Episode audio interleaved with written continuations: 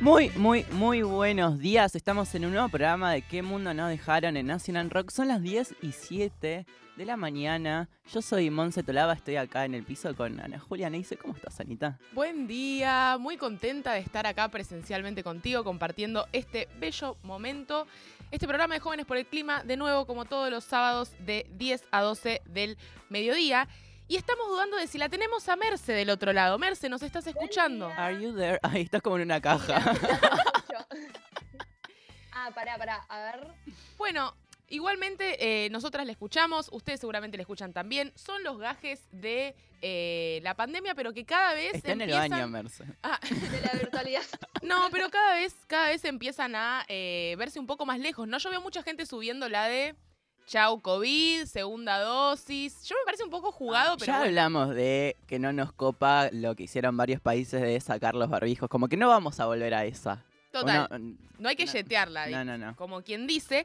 Pero yo hoy, para iniciar este bello día, les quería contar una anécdota que me pareció muy bizarra de ayer y, y que da pie a charlar de muchas cosas que han pasado en nuestra vida, porque un chabón me contaba, tipo, yo conozco un pibe que siempre tiene una reporra de rulos, no sé qué, refachero, de repente lo veo y tiene como ese típico corte medio taza, ¿vieron? Como medio rapadito, Sí, sí, muy sí. al ras, y le digo como, eh, boludo, ¿qué onda? Cambio de look.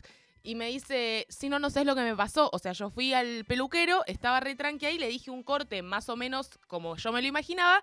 Me quedé dormido porque estaba muy quemado y de repente me levanté y tenía este corte de pelo. No, no, no. Acá yo elijo des- o sea, no, no creo. en porque- realidad quiso hacerlo ver, y se no, no, arrepintió. No, A ver, pará, porque no te puedes quedar dormido en el peluquero porque cuando te quedas dormido no es que tenés la Inverosímil, el- ¿no? el cuello como Tenía un cuello ortopédico para quedarse dormido. Claro, entonces les quedó mal y dijo, ah, bueno, yo me quedé dormido, estaba cansado. Claro, yo finco tres demencia. parciales, no sabes, tipo, no duermo hace tres días. No, no, no. Pero Claro. acá hay alguien que no duerme hace tres días. Merce, vos tenés algo que decir. Sí, no, no, yo estoy. Uy, me escucho doble, pero bueno, bueno. Bueno, Eh, Merce está sí, ahí. Pero lo que les queríamos preguntar a todos ustedes del otro lado es, ¿cuál fue ese cambio de look que se hicieron y dijeron, no, la verdad, sabes que me arrepentí, sabes que en esta ¿Sabes pifié? Yo tengo toda, todo un lapso de tiempo en Google Fotos que prefiero suprimir.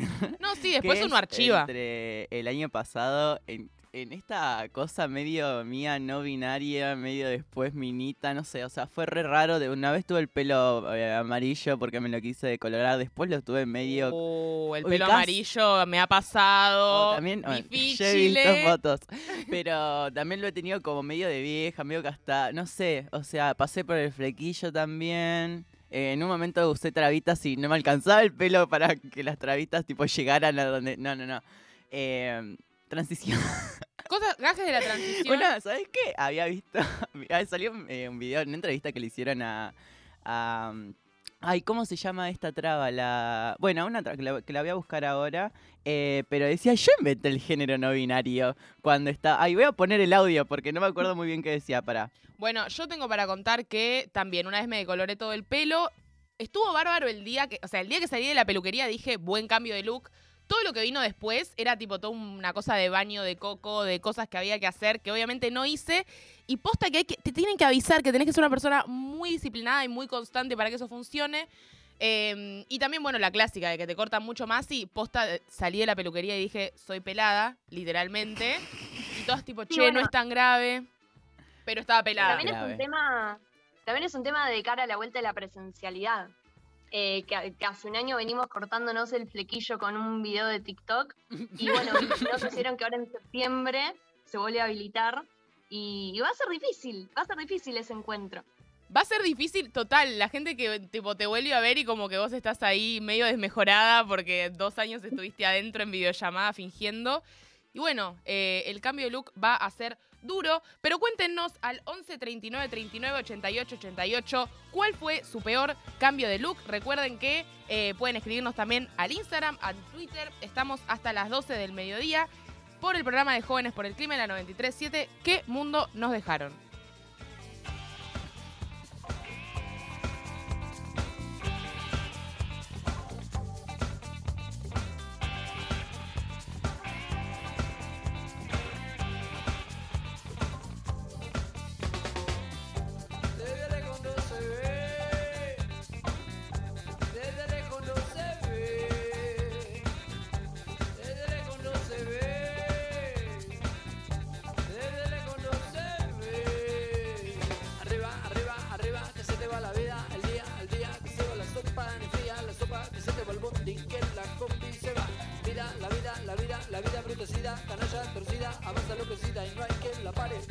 pesita sobre el ara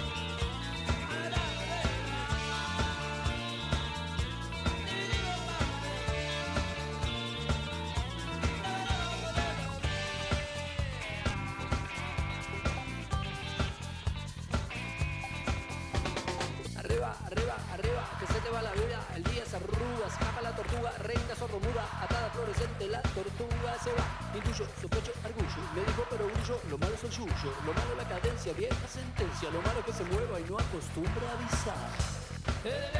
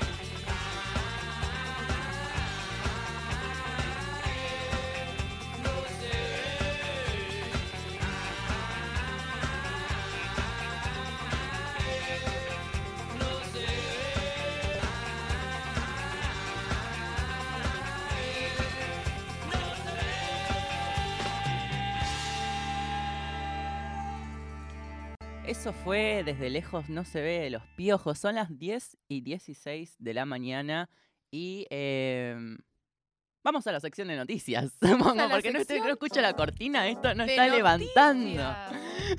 ¿Qué ha pasado esta semana? Y para contarnos todo está nuestra queridísima amiga y compañera Merce Pombo. Merce, ¿nos escuchás del otro lado? Las escucho, las escucho, no sé si los y las oyentes me escuchan, porque esta cuestión viene bastante accidentada, no está buena la virtualidad, pero bueno, vamos a hacer un repaso de qué estuvo pasando las- eh, esta semana, eh, que pasaron bastantes cosas y vamos a arrancar con, con lo de siempre desde que empezó este periodo de nuestras vidas, que es las noticias sobre la pandemia. Eh, el día de ayer hubo unas 161.926 casos confirmados, y más de 100.000 eh, y ya superamos el total de las 100.000 muertes. Eh, y, perdón, perdón, dije, dije cualquier cosa.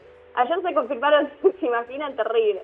Ayer se confirmaron eh, 6.847 casos nuevos y eh, 151 eh, fallecimientos. Ok. El total es de 5.101.926 eh, 1.926 casos confirmados hasta el momento.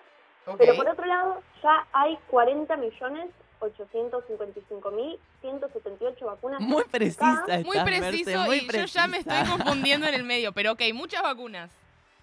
Muchas vacunas, muchas vacunas. Ya estamos, bueno, mucha gente ya se está dando la, la segunda dosis. El tiene la vacunación 30% ya se vacunó con la segunda dosis.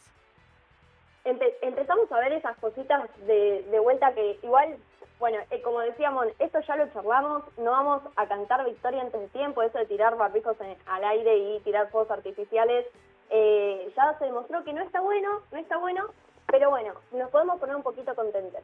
Entre otras noticias positivas eh, de, de- dentro de este marco de lo que es la cuarentena, ya se charló, ya se aprobó la presencialidad para septiembre. A partir del 1 de septiembre ya vamos a poder eh, pensar en la presencialidad plena en Bien. los colegios. Así que bueno, esa es una cuestión positiva y conectada con eh, la consigna del día de hoy, que es la cuestión del cambio de look. Me parece que va a haber que, que no nos tiene que agarrar por sorpresa y va a haber que apurar ese proceso de, de ayornarnos un poco. Che, no, ahí va a ser Eh, terrible para les pibis tipo, no sé, más del secundario, ponele que hay algunos que pegan el estirón, como que nadie se va a reconocer Ay, con aparte un nadie. bullying en el Sí, sí, secundario. va a ser terrible. Va a ser un shock. Y va a ser mucha presión. Un saludo a Santi. Eul que creció 20 metros. Ah. Eh, están hablando de un compañero nuestro que, que en este periodo eh, creció muchísimo y que es eh, uno de nuestros compañeros más jóvenes. Eh, bueno, y entre otras noticias, China acusó dentro de, de lo que es esto de politizan todo, Sí. China acusó a Estados Unidos de politizar la investigación sobre los orígenes del coronavirus Epa. que bueno, ti- tiene un poco de, no sé si vieron que reflotó esta cuestión de el laboratorio de Wuhan, de mm, Wuhan, esta cuestión de que el coronavirus fue producto de una fue un laboratorio. Sí, le habían Eh, ordenado a también- la CIA hacer una investigación. Sí, bueno, sí, esa investigación se está llevando adelante. Eh, también, bueno, la principal hipótesis tiene que ver con que es consecuencia del avance sobre la biodiversidad y de hecho, si bien Estados Unidos tiene esta teoría, eh, lo cierto es que, por ejemplo, el G7 conectó la cuestión de luchar contra la aparición de nuevas pandemias con la protección de la biodiversidad, es decir, eh, puede tener algo de cierto, pero, pero bueno, acusaciones fuertes. Me gustaría algún Eh, día que venga alguien que sepa mucho de política internacional y nos explique bien cómo esa tensión que hay ahora Estados Unidos, China, Rusia, como que siento que tiene es muy importante en el contexto de los compromisos climáticos, ¿no? Porque se puede hacer como una especie de pelea de potencias a ver quién es más ambicioso o más lo contrario, como quién hace menos para competir mejor comercialmente. Está bueno, ¿no? Me, lo anoto para una próxima invitación, me parece que es re interesante para hablar desde acá. Sí, sí, muy interesante y bueno, por lo menos a nosotras nos encantaría, no sé si- qué opinan ustedes que están del otro lado, nos pueden decir si les interesa o les parece un embole al 11 39 88 88. Para mí, una, Eh, yo- para mí una de esas hipótesis de si viene de un laboratorio, tipo, yo lo voy a analizar un poco. O sea, para mí posta se le escapó a alguien como tipo, uh, perdón, como fue sin querer, tipo, destapé un frasco. ¿Are you kidding me, Mon? ¿Es tipo teoría conspiranoica la tuya? No, sí, Para o mí- sea, como que si tengo que con- conspira, eh, hacer tipo teoría conspiranoica. Pero Nadie nos lo está pidiendo. No, no, pero digo, ¿no? No, no, no, O no. sea, un No informe- respaldamos un eso desde acá. de la CIA que diga, no, a tal se le escapó un frasquito. Sí, sí, tipo el, el coso X de las chicas superpoderosas. No, claramente pido pérdida de biodiversidad, ambiente, chicas, pónganse las pilas. Claro, y aparte de todo me parece que es mucho más atractivo decir, bueno, alguien la pifió que decir, bueno, el modelo que estamos llevando adelante trae como Total. consecuencia esto que nos está pasando, es una, una cuestión mucho más compleja para pensar, así que eh, no me parece casual que surjan este tipo de hipótesis. Después, eh, una, una no- noticia bastante terrible, eh, bueno, el domingo son las elecciones provinciales en Corrientes, que son también las primeras ejecutivas del año, y en el contexto de un cierre de campaña del Frente Todos, balearon al diputado eh, juez Miguel Arias, eh, perdón, Miguel Arias, eh, eh, y la verdad que es algo que es bastante preocupante, justamente, bueno, son las primeras ejecutivas del año y eh, se- la pri- las primeras hipótesis apuntan a que el ataque estaría dirigido al candidato intendente local. Ah. No, Sí, un, ah. Un, un shock que eso siquiera, eh, o sea, sea posible que pase. Yo no estuve viendo la tele, pero ¿vieron si tuvo tanta No, repercusión? no, no, no, justamente Yo esta no. mañana estaba escuchando Cheque en Blanco, eh, a Alfredo Zayat, que ya eh, vino, vino a este programa, eh, donde decía que eso, que no se está hablando en ningún medio de comunicación, lo que ya sabemos, pero digo, empezó con un editorial de ese tipo, digo, esto es urgente, es gravísimo y no se está hablando. No, no, no lo puedo creer. Tuvo tuvo muy poca repercusión para hacer eh, bueno algo tan terrible en, en el contexto en el que estamos Y después hubo bastantes, bastantes noticias relacionadas con la deuda. A ver. Expuso Martín Guzmán en la Comisión eh, Bicameral de Vencimiento de la Deuda con cuatro horas de, de exposición más o menos, así que si quieren escuchar al ministro de Economía mientras limpian la casa, es algo que está bueno. Eh, y habló, entre otras cosas, de eh, que el endeudamiento en moneda extranjera creció en el periodo de gobierno anterior en más de 100 eh, millones de dólares, eh, que bueno, es, es de una magnitud enorme, así que, y dijo muchas otras cosas interesantes, así que bueno, eso es algo, eh, si lo quieren ver, es recomendable, por ahí ver la mitad. Eh, y por otro lado, Kicillof cerró eh, el canje de la deuda bonaerense eh, con, con el 90% de los bonistas adentro. Y bueno, esta reestructuración alcanzó eh, más de eh, 7.100 millones de dólares. Así que eh, por ese lado también podemos considerarlo una cuestión positiva. Y en otras noticias que tienen que ver con el Paraná, que como saben y como venimos también charlando en este programa y charlamos otras veces, está atravesando una bajante histórica que afecta, entre otras habilidades, sabía. Eh, el gobierno creó por decreto el Ente Nacional de Control y Gestión de la Vía Navegable, que tiene bueno el objetivo de, de velar por la adecuada prestación de los servicios de esta hidrovía, que es eh, por donde circula aproximadamente el 80% de la exportación nacional y es eh, y está concesionada eh, y desde 1996 que estaba previsto que existe un ente regulador eh, nunca se hizo así que también es un paso importante en este sentido y se, presen- y se presentó también eh, un proyecto de ley de promoción de inversiones eh, petroleras, eh, que bueno, tiene, tiene el agregado de que, eh, contemplando esta cuestión de, de la transición, crea un fondo especial para financiar la transición energética, es decir, que retenciones al gas y al petróleo irían para ese fondo. Y algo también bastante importante que no, que no trascendió mucho mediáticamente es la movilización masiva de pueblos originarios que se está dando en Brasil que empezó el lunes 23 eh, contra las medidas del ejecutivo brasilero eh, brasileño eh, Bolsonaro, que lo que quiere hacer es poner un marco temporal para el reconocimiento de las tierras as- ancestrales ocupadas por comunidades origen, eh, indígenas, es decir, que eh, no se las reconoce si no estaban antes de 1988, que es Mm. particularmente problemático porque en la dictadura militar en Brasil, que duró de eh, 1964 a 1985, muchos de estos pueblos fueron expulsados de sus hogares y no habían vuelto para 1988. Así que eh, es algo eh, bastante importante y son movilizaciones que realmente fueron muy masivas. Así que, eh, bueno, un poquito, un poquito de noticias para, para saber qué estuvo pasando esta semana, que eh, pasaron cosas bastante importantes. Ah, y también algo que charlamos en este programa otras, en otras ocasiones, es la cuestión del hidrógeno verde, que muchos también eh, lo nombran como eh, el combustible del futuro, que en realidad, eh, bueno, justamente es eh, un, un vector que permite almacenar energía entre Nación y Río Negro, con, en alianza con un privado, con una empresa australiana, eh, crea- generaron un acuerdo para producir hidrógeno verde en la provincia. Así que bueno, esto es un avance también en el marco de el plan de desarrollo productivo que también eh, charlamos previamente en este hermoso espacio. me encanta, me encanta. Bueno, muchas noticias. Eh, lo de la deuda fue especialmente, creo, choqueante porque surgió a partir de que tanto Macri como Vidal salieron a decir eh, que, que Alberto Fernández estaba endeudando más rápidamente que su gobierno y bueno, eso generó como una re respuesta por parte de un montón de economistas, así que me parece súper interesante traer eso a colación. Son las 10 y 27 de la mañana. Seguimos escuchando qué mundo nos dejaron. Y todos los sábados les presentamos una novedad. Hoy con Sol Pereira, Mula y Sara Eve. Suena Hola Bye en ¿Qué mundo nos dejaron? por Nacional Rock 93.7. Quédate.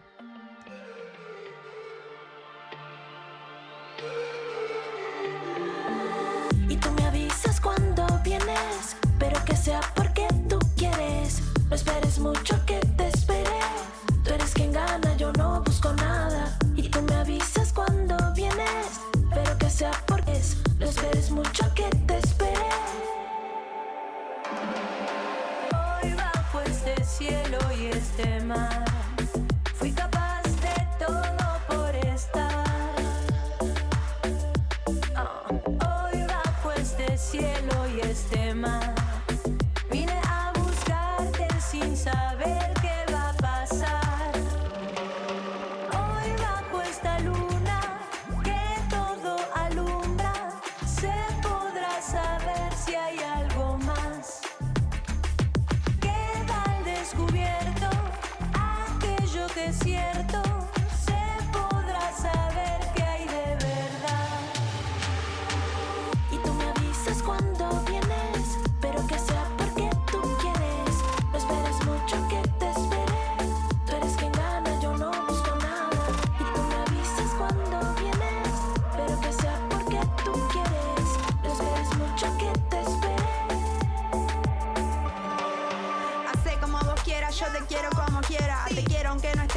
que estés en donde quieras. El tiempo que pasamos fue lo máximo y me queda el recuerdo siempre con amor, que buena primavera.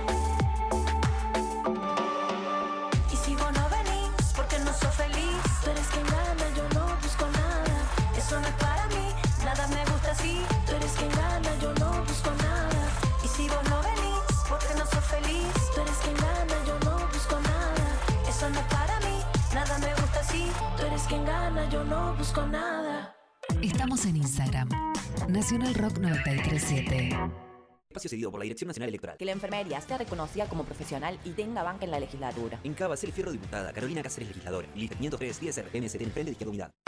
Este domingo, en Todo en Juego, una nota imperdible con Germán Portanova, flamante director técnico del seleccionado argentino de fútbol femenino. Al principio no caía, obviamente, mucha emoción de parte de mía, de parte de mi familia. Una conversación en exclusiva con Germán Portanova sobre su proyecto y objetivo. Lo bueno creo que para el ambiente del fútbol femenino, que, que bueno, que fui designado, o, o cualquier entrenador que hace mucho tiempo que, que trabaja, entrenador o entrenadora, que somos del, del palo y que venimos trabajando hace mucho, con, creo, con mucho conocimiento y, y un trabajo a conciencia. Todo en juego. Este domingo, desde las 12, por Nacional Rock. Hace la tuya. Espacio cedido por la Dirección Nacional Electoral. Yo quiero que mis hijos tengan un futuro. Y yo quiero un presente. El 12 de septiembre te invitamos a creer en lo que viene. Uno, como vos, una nueva opción. Lucas Jaseski, precandidato a diputado nacional por la Ciudad Autónoma de Buenos Aires. Lista 79. Partido Renovador Federal Cava. 1. Una nueva opción. Todos fuimos. Todos somos. Todos podemos ser. En el tránsito compartimos entre todos un espacio común, las calles y las rutas. Cuidémonos y respetémonos mutuamente. Construyamos un tránsito más amigable. Todos podemos ser agentes de cambio hacia una cultura solidaria. Soy Diego Molina de Conduciendo Conciencia para Nacional Rock. Yo me comprometo con la vida. Espacio cedido por la Dirección Nacional Electoral. Están destruyendo las jubilaciones. Parales la mano. Marcelo Ramal, diputado nacional, Ciudad de Buenos Aires, lista 346-1, Política Obrera. Los vinilos vuelven a sonar. Oro negro. Las frituras quedaron atrás. Seguimos desperdiciando el presupuesto de los medios públicos. ¿Podemos viajar a un lugar en particular para presentar una canción de un artista de esa localidad? Por supuesto. Oro negro. Vamos a escuchar aquí, al aire de Oro Negro, al señor Jill Scott Heron y su canción insigne revolucionaria, justamente, The Revolution Will Not Be Televised. Sábados de 16 a 18 con Maxi Romero. Oro negro. Por 937 Nacional Rock. Hace la tuya. 11 39 39 88 88. Nacional Rock. Ya no podemos con eso de... Esto no se puede. Para esto falta que... Pasamos a la acción. En presente. Mercedes Pombo, Monse Tolaba, Ana Julia Neise. ¿Qué mundo nos dejaron? 937 Nacional Rock.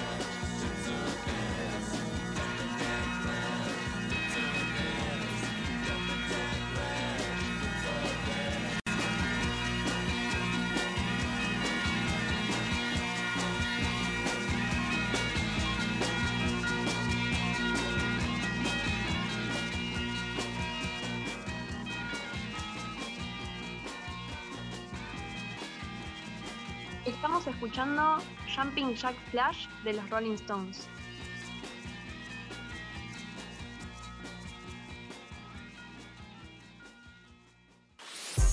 ¿Podemos en América Latina desarrollarnos cuidando el ambiente? ¿Deberían tener un precio los bienes comunes naturales? ¿Qué son las finanzas sostenibles? En la columna de Economía y Ambiente discutimos todo con la licenciada Anita.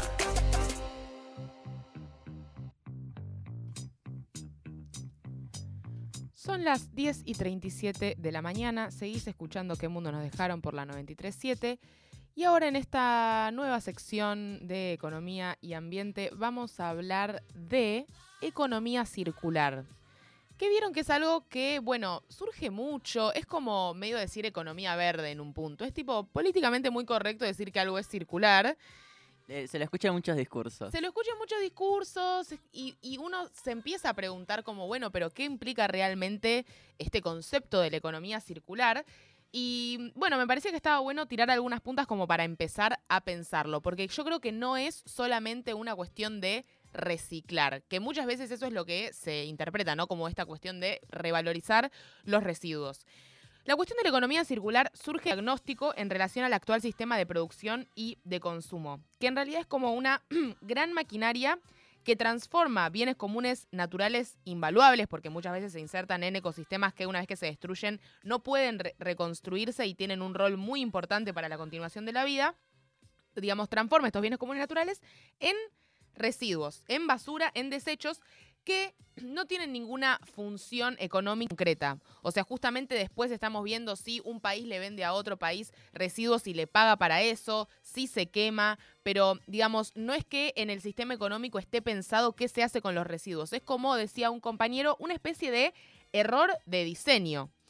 Y esto es un problema muy grande porque nos está llevando a índices de degradación ecosistémica muy, muy críticos. O sea, ustedes piensen que el modelo económico actual dice, bueno, vamos a producir cada vez más, cada vez más, cada vez más como manera de hacer crecer nuestro Producto Bruto Interno. Sabemos que el consumo es un gran impulsor del crecimiento económico que es necesario para que el sistema actual se perpetúe. Y claro, si vos siempre estás consumiendo más, porque siempre estás produciendo más, y todo lo que consumís que no sirve más lo transformás en un desecho, es como que la ecuación no cierra. ¿A dónde metés tanta basura? Bueno, actualmente se requieren 100 mil millones de toneladas de materiales por año para mantener a la economía funcionando y solamente de esa cantidad se recicla el 8,6%. Y esto, escuchen este dato porque me parece increíble. Esto en cantidad es lo mismo que producir cada semana el equivalente en peso a los cuerpos humanos de toda la humanidad. O sea, si vos pones a todos los seres humanos del mundo en una balanza, bueno, ese peso es lo que se produce por semana para mantener este sistema funcionando. Y esto, o sea, Tremendo. te explota la cabeza, es una locura y realmente nos lleva a pensar, bueno, de hecho hay muchos diagnósticos de que no en tanto tiempo va a haber directamente más masa de, digamos, objetos producidos por el ser humano que de biomasa y de digamos, concretamente las cosas de la naturaleza, por decirlo de alguna manera. Como que estamos siendo una máquina de transformar materias primas, bienes comunes naturales, en productos de consumo que después se transforman en desechos. Entonces, la economía circular es un modelo de producción y de consumo que implica compartir, alquilar, reutilizar, reparar y reciclar materiales y productos existentes todas las veces que sea posible. Y el objetivo es que el ciclo de vida de los productos, o sea, cuánto duran en total, se extienda para aprovechar mejor los recursos que se usaron para producir esos productos y evitar el continuar con el incremento de la huella material de la economía, que es esto que yo les decía a ustedes de todas las materias primas que hacen falta para producir cada una de las cosas, los bienes y servicios que consumimos. Entonces acá nos cabe pensar que no es solamente una cuestión de reciclar, de hacer uso de eh, los residuos que generan estos bienes de consumo, sino sobre todo de pensar cómo podemos hacer un aprovechamiento y una utilización más razonable de los productos que extraemos de la naturaleza. O sea, no es solamente una cuestión de, bueno, cómo puedo usar el plástico que ya, eh, digamos, fue botella y lo, lo tiro a la basura, sino también, por ejemplo, hacer una fuerte crítica a la obsolescencia programada, que justamente está pensada para que constantemente tengamos que comprar cosas Eso nuevas. quería decir. Claro, es que justamente ahí es donde me parece que, que a veces esta, este eslogan de la economía circular queda un poco lavado si no hacemos esta crítica mucho más profunda a que no es solamente aprovechar el residuo, sino que lo que consumís en sí mismo esté pensado para durar más. Totalmente, aparte también con esta lógica súper consumista de que sale un modelo nuevo solar cada los años, todos los años y tenés que renovar tu solar, renovar tu computadora y al fin y al cabo digo como que el modelo que te compraste ese año puede durar, no sé, ponele 10 años y al cabo de dos años como que está programado para que se relantice, eh, se- eh, como que todo el sistema vaya más lento Sí. y ahí vos tengas que cambiarlo, pero en realidad como que el, el hardware del dispositivo funciona Claro, bien, pero lo que hace tipo eh, eh, como que la programación del disposi- de ese dispositivo informático como que está hecha a- para que eh, en la medida que pasen los años se vaya ralentizando. Totalmente. y- Total. Y, y eso pasa. además, sí. Además está la cuestión de que, de que la energía no se recicla. O sea, no es que se recupera, eh, o sea, se puede recuperar el material, pero la energía que se necesita para recuperar ese material eh, no, se, no se recicla y siempre es un problema la generación de energía cuando hablamos de la discusión de temas ambientales. Totalmente. Entonces, el gran desafío de la economía circular, además de esto que dice Merce, que es cierto, porque en definitiva, siempre que se produce algo, se pierde una energía que sabemos que en el caso de este planeta se usa con combustibles fósiles que genera el calentamiento global. En términos de los materiales, el gran desafío es ver ¿Cómo podemos hacer? Primero para que lo que guíe el consumo no sea esta cuestión de, bueno, tenemos que comprar siempre cosas nuevas porque si no la economía no funciona. Pensar, por ejemplo, en un esquema de, bueno, ¿y qué pasaría si los bienes fueran producidos para durar mucho y la reparación fuera valorada tanto como producir algo de cero? Total. Encima hay, bueno, varios grupos de personas tipo que se juntan para restaurar computadoras, por ejemplo. Tipo una computadora que la compraste hace 5 años y quedó medio obsoleta, te la reparan y es como nueva, pero le cambian algunas partes o le desinstalan otro sistema, no sé. Como que de repente se están generando grupos justamente para la continuidad de dispositivos informáticos que quedaron en desuso justamente por esta programación eh, que hace que los dispositivos se relanticen. Sí, totalmente. Yo quiero, y to- yo pero- quiero decir que la Sí. otra vez, perdón, llevé a reparar unos zapatos que contamos en este mismo programa que se me quemó completamente la suela y los llevé a reparar como gesto hacia la humanidad.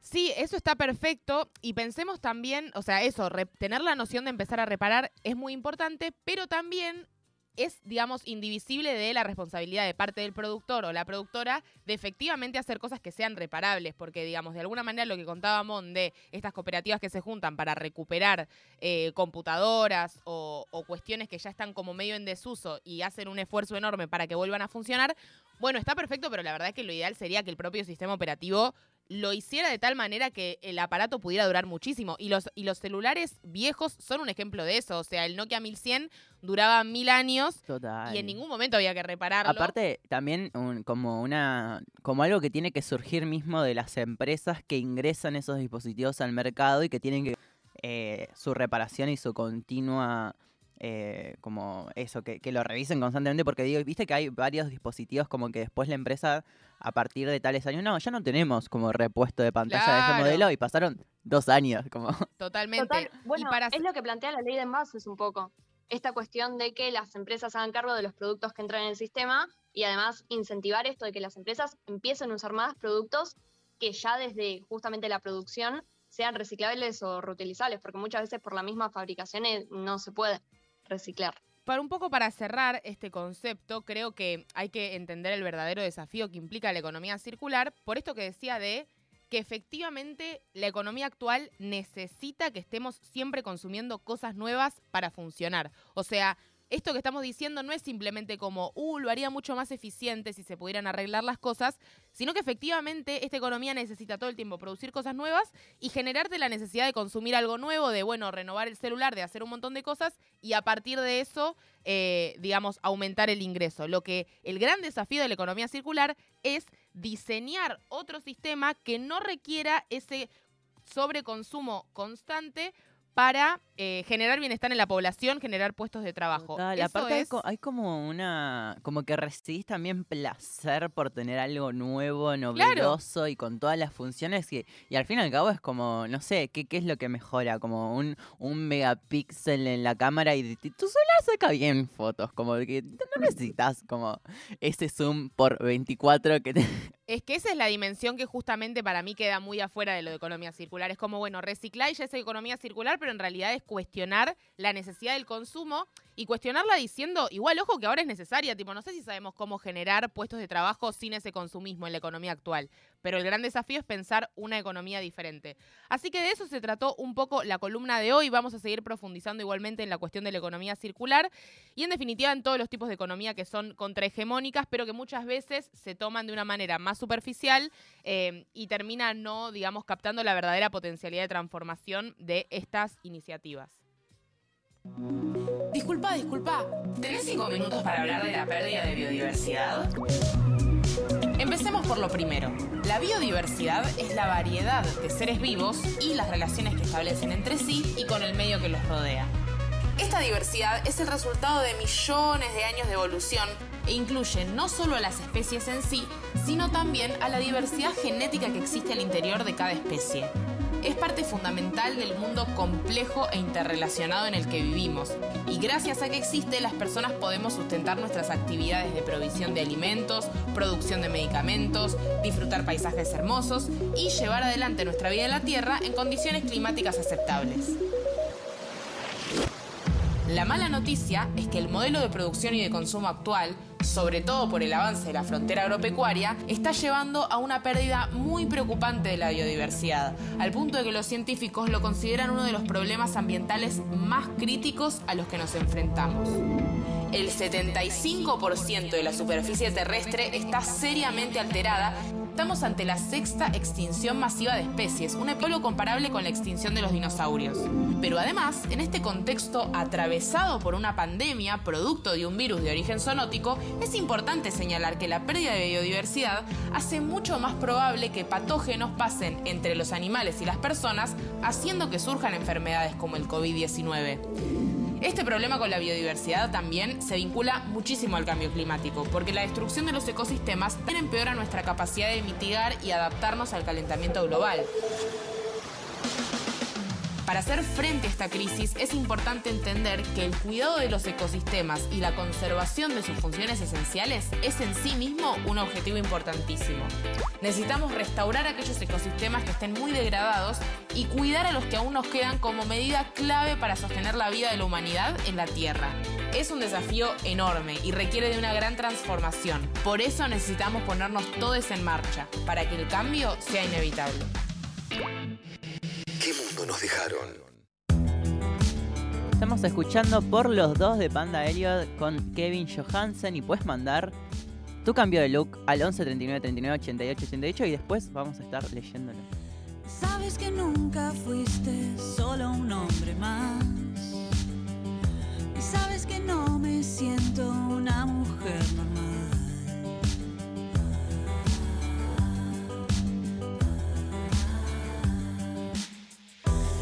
Quiero que seas todo lo que quieras ser. Y quiero verme siempre sonreír también. La pasión se encontró en extrema soledad y se fue a caminar y no volvió jamás.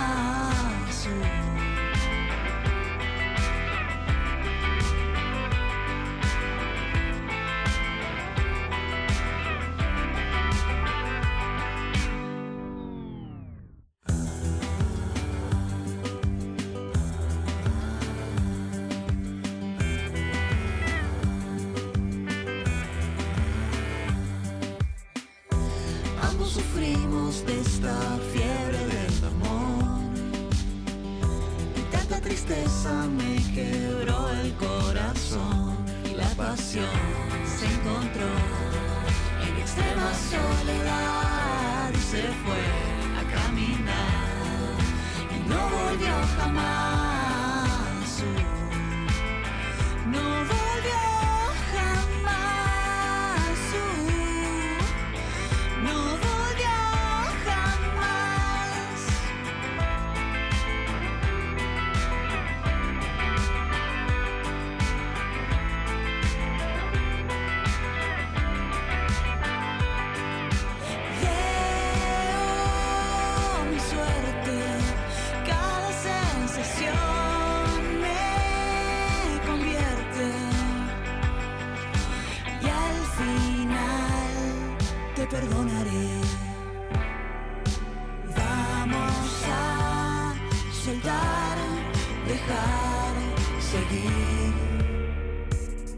los dos.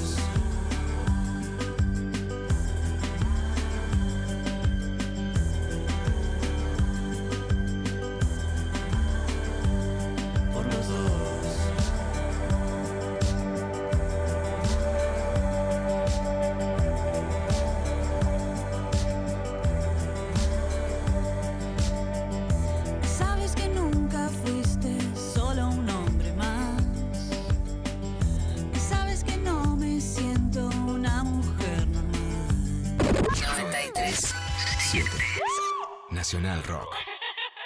Espacio cedido por la Cámara Nacional Electoral. no van a resolver la inseguridad ni el narcotráfico los mismos que la toleraron. Si seguimos votando a los mismos, los problemas no solo serán los mismos, sino que van a empeorar. Vamos a estar siempre del lado de las víctimas de la inseguridad. Vamos a dar a las fuerzas de seguridad el respaldo político para cumplir con su misión. Seamos mayoría. Un Congreso fuerte. Ricardo López Murphy. Lista 501B, Republicanos, Frente Juntos por el Cambio, el candidato a diputado nacional, Distrito Ciudad de Buenos Aires, Ricardo López Murphy.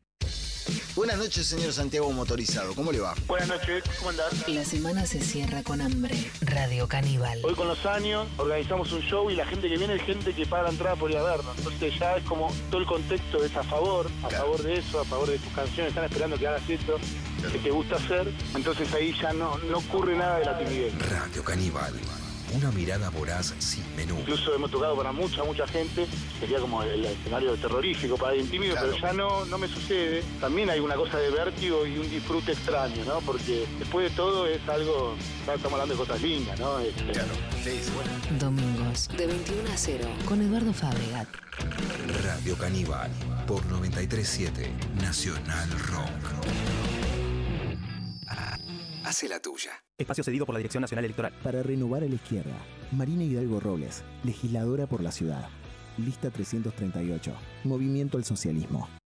Juro que no te vi llegar. Pero hay algo que vos no sabés. Y es que hablamos mal de vos. La organización vence al tiempo.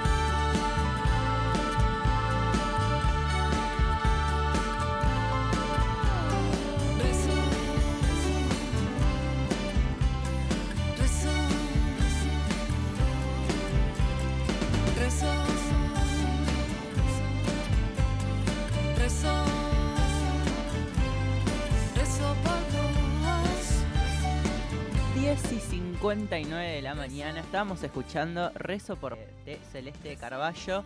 Y eh, recordemos que pueden mandar la consigna eh, al 11 39 39 88 88 contando su cambio de look.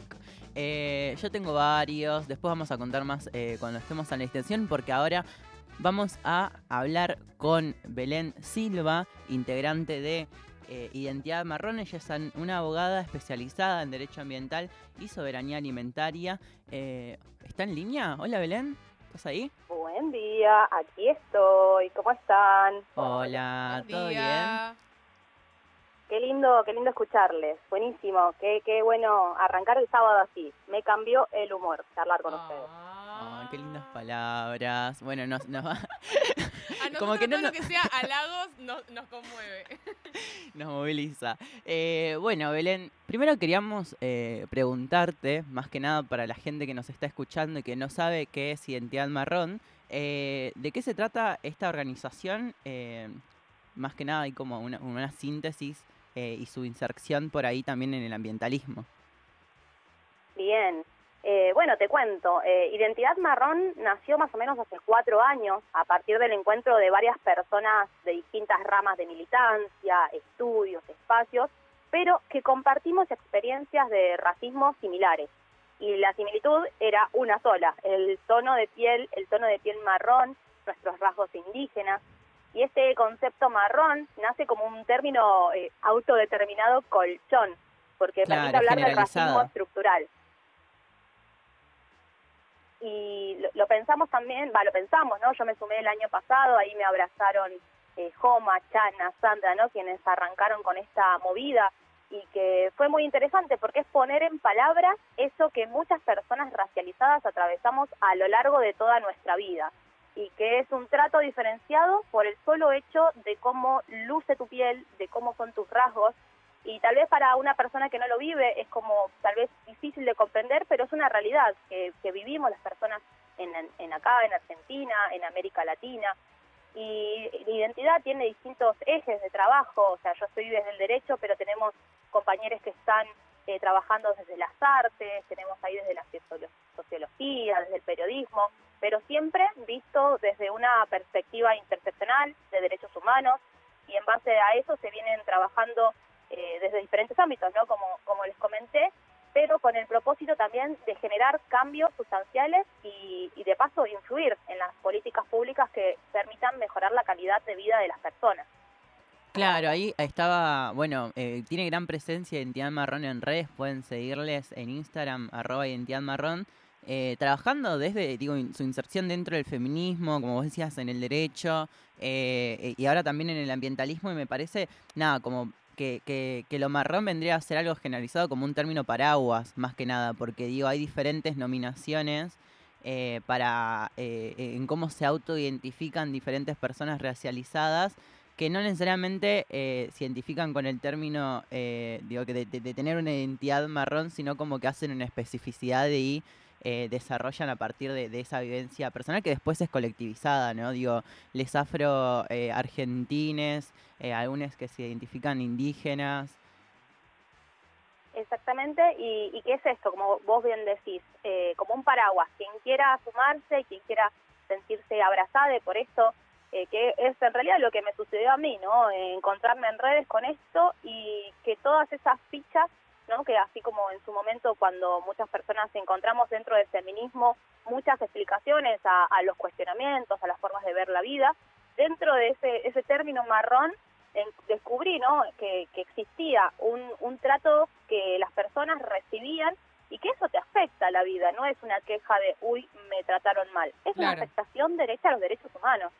Totalmente, aparte también un lugar que te abraza.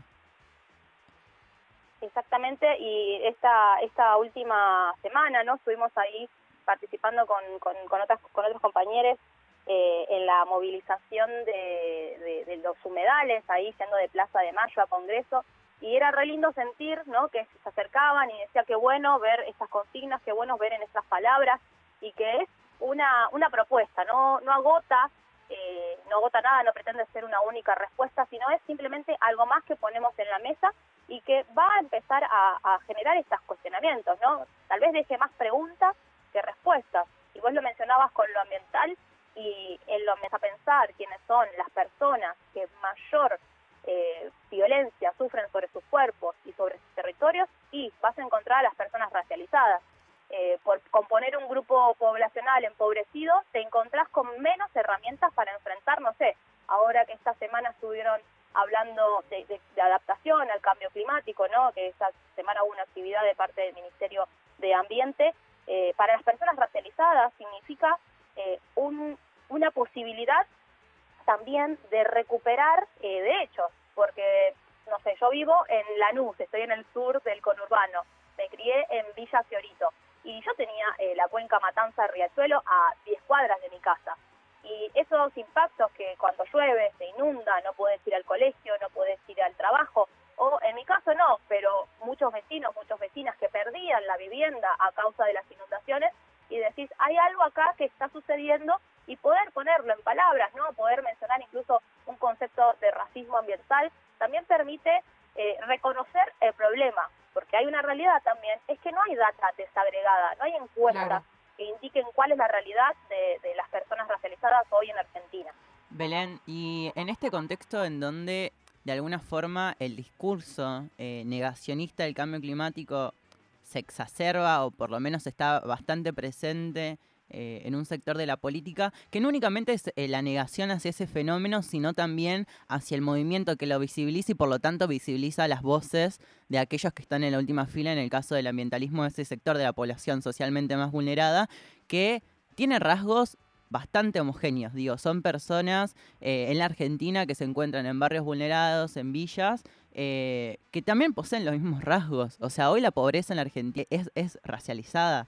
Eh, y en ese sentido, cómo también se calan diferentes discursos de odio por parte de ese sector político que quiere eh, no solamente desconocer ese fenómeno y porque implica un cambio en el status quo, eh, sino eso, que se colan diferentes discursos de odio que van dirigidos hacia esas personas, en este caso, digo, a las diferentes intersecciones que existen entre las, el- digo, las configuraciones identitarias de las personas que se encuentran en la última fila.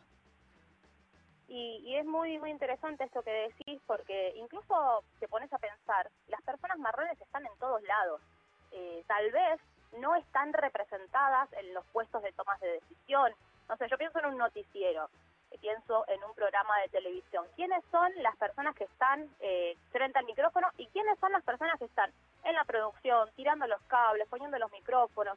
Digo, incluso esa, ese trato diferenciado eh, impide llegar de decisión, impide llegar a esos puestos calificados. Y directamente es una afectación económica. Y ahí nuevamente, ¿no? Eh, que esa vulnerabilidad económica que te hace vulnerable a los conflictos ambientales. Y que después, cuando el conflicto ambiental viene, tu resiliencia no existe, porque no tenés las herramientas. Y esto que vos decís de, de quienes niegan el cambio climático, yo creo que son como los carteles de los Simpsons que eran la publicidad y que no había que mirarlos, ¿no? Eh, sí hay que hablar, ¿no? De esta situación del negacionismo, pero también darle más publicidad. La publicidad buena o mala es publicidad. Total. Y está, Claro. está bueno, está bueno pensarlo también de esa, de esa forma, o por lo menos eh, eh, lo, lo veo de esa, de esa manera. Y Belén, te hago una consulta, porque vos justamente hablabas de esta cuestión, bueno, de la interseccionalidad que tiene que tener el movimiento ambientalista, que es algo que abordamos bastante en este programa, pero sabemos que muchas veces, digamos, no por decirlo y no por pretenderlo desde ciertos sectores, efectivamente sucede. ¿Cómo ven ustedes desde Identidad Marrón actualmente al ambientalismo y qué desafíos o qué cuestiones sienten que falta para que el ambientalismo sea realmente un movimiento interseccional, entendiendo que muchas veces es visto desde afuera como un movimiento más de las elites o más de una preocupación de Como que quedan orden? rastros de este de esta concepción NGista. Claro. Sí, eh, a- cuando me toca charlar, ¿no? Eh, y, y me presento y les digo que tal vez el ambientalismo para muchas personas significa un movimiento para las personas con la panza llena. Y muy por el contrario, eh, y vuelvo a lo autorreferencial, ¿no? Pero eh, vivir en un barrio popular me permitió conocer las conflictivas previo a conocer el marco teórico, que después me lo dio la universidad, que después me lo dieron los cursos, que después me lo dieron el conocer y nutrirme. Y creo que eh, el ambientalismo tiene una oportunidad de incluir, ¿no? Como si bien es un movimiento que está hace muchos años bregando por los derechos de vivir en un ambiente sano, en este último tramo de los últimos dos años tuvo un, crecimiento exponencial, las redes sociales también lo permitieron. Y al estar en esta en este nacimiento, en esta posibilidad que está surgiendo, eh, no puede cometer los mismos errores que han cometido eh, todas las diferentes estructuras, ¿no? Ya sea el incluir las personas racializadas, incluir las voces, ¿no? De los territorios, poder ceder el micrófono creo que es un gran ejercicio para poder eh, darle esa diversidad y enriquecer. Hace unas semanas me tocaba entrevistar para una nota que hacíamos para eh, la CEM a Natalia Saracho, que también es de Lomas de Zamora, es de Fiorito, y el conocimiento que tienen las personas eh, recuperables urbanas, eh, cartoneros, cartoneras, ¿no? Cada uno decide llamarse de diferentes formas, la posibilidad de las herramientas que ellos ya tienen antes de tener la teoría es eh, una chance que no nos podemos perder, de incluir esas voces, incluir esos saberes,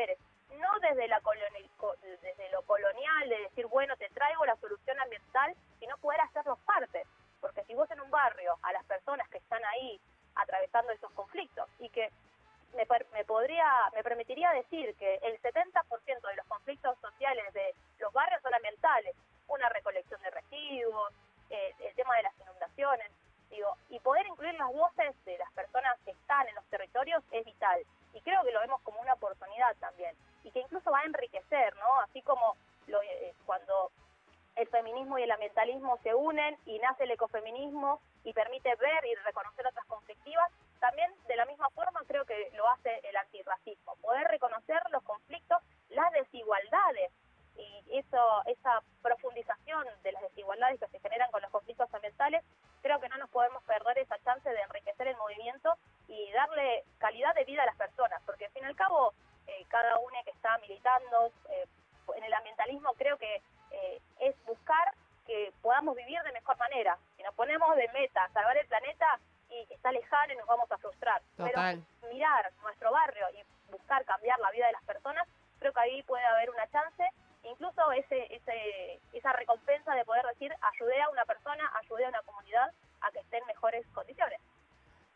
¿no, crees que eh, por ahí el, feminismo ha sido como precursora eh, en esta discusión acerca de, la pluridentidad, de la plurinacionalidad eh, y, en relación como a estas distintas experiencias de resistencia también en los territorios que ahora en el ambientalismo como que de repente, digo, no, no partimos sin ninguna discusión previa. Digo, eh, eh, quienes nos organizamos actualmente en el ambientalismo venimos de un proceso de organización previo que es el feminismo, en donde se han planteado diferentes cosas sobre la mesa de diferentes sectores que justamente conviven en, eh, en ese movimiento más amplio, pero hay diferentes experiencias feministas dependiendo del territorio y de, de hecho también las configuraciones identitarias de las personas que hacen que atraviesen diferentes experiencias eh, eh, en, los diferentes ámbitos. Digo, creo que esta, la discusión que hemos dado en el feminismo de alguna forma hoy eh, ha ayudado a que esta, eh, esta discusión como que permee muchísimo más en el ambientalismo. Sí, y, y cuando ¿no? Eh, cuando se podía hacer esas marchas multitudinarias, yo veía esa, esa ola verde feminista que estaba ahí copando las calles, reclamando por los derechos, eh, y yo decía, qué copado sería que todas esas personas que están acá puedan entender también que lo ambiental, que el cambio climático, que la soberanía alimentaria también genera una desigualdad y que podemos ser parte, ¿no? No desde una imposición, porque al feminismo se les exigen miles de cosas, se toca el botón de dónde están las feministas frente a, frente a cualquier conflicto, y esa no es la idea, ¿no? Es compartir la información, poder generar un punto de conexión, tal vez, ¿no? Algunas personas lo pueden generar con el antirracismo, algunas personas lo pueden generar con el ecofeminismo, de diferentes formas, pero entender y dimensionar que lo ambiental ya no es algo que debe ser ignorado y que va a empezar a generar impactos reales en nuestras vidas y profundizar desigualdades que ya no, no puede ser algo que se deje para un futuro y de solucionar. Hay un montón de medidas mega interesantes, ¿no? Esta semana eh, festejaba yo en redes que mi vieja, que laburó por más de 47 años, este año se puede jubilar. Y es un reconocimiento a las políticas de cuidado. Y si vos pensás en, clave ecofeminista, pensás que es la revalorización de las tareas de cuidado. Y es directamente relacionable. Entonces, me parece que estos movimientos nos permiten, uno, ver que en las calles también se consiguen los derechos, ¿no? Eh, la, la- la búsqueda por la, por la interrupción voluntaria del embarazo no llevó meses, llevó muchos años, ¿no? Y de resistencia y, y de quienes fueron precursores, precursoras, y que, al fin y al cabo, trajo esa obtención de ese derecho a poder decidir y el derecho a la salud directamente. Bueno, creo que de esa misma forma el ambientalismo va a empezar a calar en las políticas públicas, va a empezar a calar en, en las agendas y que lejos de desanimarnos frente, no perder de vista de que somos América Latina y que tenemos los mismos conflictos que están en Colombia, en Perú, en todos lados y poder reconocernos incluso de esa forma nos va a, dar un poco de aire. ¿Es agotador? Claro que sí, todos los días algo nuevo en la agenda ambiental y movilizar y visibilizar en redes, pero creo que, tenemos que animarnos y, tomar esas experiencias del feminismo también, de los diferentes feminismos, porque no hay uno solo, y, y darle para adelante, porque de fin al cabo es eso lo que nos hace caminar y en el camino nos encontramos con gente mega interesante, gente que nos enriquece y que nos ayuda a surfear esto que conocemos como vida, podría decir. Total, me parece clave esto que decís, Belén, de bueno, ir pensando las maneras de expandir el movimiento y de compartir eh, esas vivencias que hacen que interpele lo ambiental. Y, y lo conecto mucho con esto que decís vos de, del derecho, de los derechos que se reconocen, de las políticas de adaptación, de, de visibilizar y hacer entender realmente que no es una agenda nueva que sale de la nada, que incorpora, digamos, cosas porque muchas veces genera eso, ¿no? Como que de repente tenés que ser científico para entender qué implica la agenda ambiental y está mucho eso de, bueno, yo no entiendo tanto de eso, pero respeto y banco. Y realmente visibilizar, y creo que en eso eh, Identidad Marrón y, toda la interseccionalidad que se pueda generar en el ambientalismo ayuda un montón, que realmente son un montón de demandas sociales históricas que ahora encuentran tal vez una nueva dimensión, pero que siguen siendo, digamos, eh, esa cuestión de las desigualdades históricas que, que tienen que ver y se vinculan con otras problemáticas también estructurales que por ahí no estaban visibles. Creo que ahí está como tal vez el gran desafío de masificación de nuestro movimiento, de también poder interpelar a aquellas que luchan por muchas otras causas y que también mostrar, digamos, la interrelación con el movimiento ambiental que a veces parece tal vez un poco disociado. También que hay muchas personas que recién estamos llegando a esta discusión, no porque no lo hayamos querido, sino porque estamos obteniendo las herramientas eh, a veces que no las no pudieron tener nuestros viejos. Claro. Eh, esta semana hablaba con mi mamá y ella me contaba que ella y mi viejo terminaron solamente la primaria. Y yo pude acceder a la universidad pública, pude formarme en la Universidad Nacional de Lomas de Zamora, esas universidades del conurbano que son tan esperanzadoras para, para muchas personas que, que estamos ahí. Y poder incluso ser esa primera generación de universitarios, ¿no? Como sucede mucho en Identidad Marrón, que, que pudimos hacer ese salto, ¿no? Que, que no es casualidad, digo. Eh, son posibilidades que se fueron dando en contextos políticos, contextos económicos, que no, no, no pudimos hasta este momento poder llevar nuestras voces eh, en estos espacios. Y hoy, bueno, es abrir las puertas, también plantear estas discusiones, plantear también estas posibilidades y como decía al principio, no como algo que agote, no como, sino como abrir un poco más el juego, incluir más voces y esa forma generar una modificación en la vida de las personas obteniendo derechos, que creo que es algo que no podemos perder nunca de vista, que esta discusión se trata de una cuestión de derechos humanos. Totalmente. Creo que, bueno, también ahí vos estuviste cumpliendo un rol de, de- comunicadora, así que a toda la gente que esté escuchando la invito a Instagram, arroba Belén Silva, con dos A, Eh, y nada, la verdad que te agradezco, te agradecemos un montón por esta nota. La verdad, vamos a estar ahí atentes a redes, a lo que suban a Identidad Marrón, eh, a lo que vos publiques también, que recomiendo una nota que, que, mm, que hiciste en LATFEM que habla sobre el riachuelo y también sobre cómo se van, eh, cómo la necesidad imperiosa de que las personas racializadas también estén en la resolución de los conflictos ambientales. Y nada, eso, la gente te puede seguir, te agradecemos un montón, Belén. Muchas gracias eh, por estar acá. Bueno, gracias a ustedes por invitarme nuevamente. Me alegraron el sábado porque creo que cada vez que se incluye una voz eh, como las nuestras, ¿no? Dentro de los diferentes ámbitos, eh, ayuda a que alguien más escuche que hay otro discurso y se pueda sentir abrazada. Que ahora digan, bueno, me meto en las redes de identidad, veo Total. que eh, puedo también ser parte, ¿no? Yo estoy desde el lado ambiental, pero hay un montón de áreas donde también las personas pueden involucrarse. Así que muchas gracias por la invitación y bueno, eh, continúo escuchándoles. Muchas gracias, Belén. Te mando, te mandamos un abrazo gigante. Esa fue Belén Silva, integrante de Identidad Marrón. Quédate en Nacional Rock, estamos hasta las 12. Estás escuchando Jóvenes por el clima. ¿Qué mundo nos dejaron? Jóvenes por el clima. Sábados de 10 a 12. 937 Nacional Rock.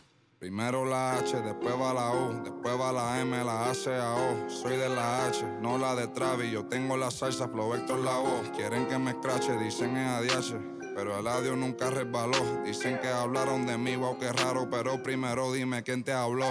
Yo sigo fly, como vuelo, congelado. Mira mi hielo, yeah, como el cielo. El dinero de lejos lo vuelo, el dinero no duerme, eso yo me desvelo. De tonto no tengo ni un solo pelo. Me quieren coger de pendejo, me alejo. Yo le digo bye y nos vemos. Yo soy bad boy, mami, como ven, wala. Ando con Dios, pero el diablo me jala con este piquete que no se iguala. Moñas que patean como fútbol de sala. Tengo a tu wife y trepa en mi palo. Sí, como koala y no se resbala. No me ven volando, me cortan la sala. Lo hice a pulmón sin favores ni palas. Yeah, todo el día, todo el día. Todos los días tengo todo el día.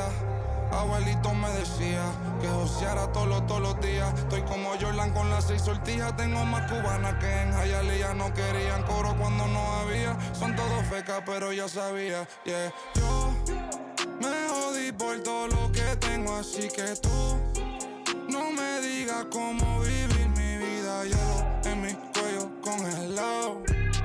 Yeah, tanto hielo frío de este lado. Esta movie que estás viendo es doble tanda, blanco y negro, ustedes son oso panda. Medirte con el audio, quien te manda, no te ofenda, pero no tengo agenda. Para gente como ustedes, estoy buscándome el dinero todos los días, como yo busqué a Kemba. Yeah. Cada vez que piso una cabina, el beat y el micrófono tiembla. El primero de Puerto Rico que rapea con el visa. Sacamos este tema, swipe para arriba del Lisan. Fumando violeta, más violeta que la cabeza de Frisa. Yeah. Soy de la H, pero no la H que está en mi camisa. Primero la H, después va la U, después va la M, la A, C, A, O. Soy de la H, no la de Travis. Yo tengo la salsa, flow Héctor la voz. Quieren que me escrache, dicen es ADH. Pero el audio nunca resbaló. Dicen que hablaron de mí, wow, qué raro. Pero primero dime quién te habló. Yo sigo fly, como vuelo, congelado. Mira mi hielo, yeah, high, como el cielo. El dinero de lejos lo vuelo, el dinero no duerme, eso yo me despelo. De tonto no tengo ni un solo pelo. Me quieren coger de pendejo, me alejo. Yo le digo bye y nos vemos. Primero la H, después va la O, después va la M, la A, O. Eladio Carrión. ¡Seto cabrón! ¡Pisa!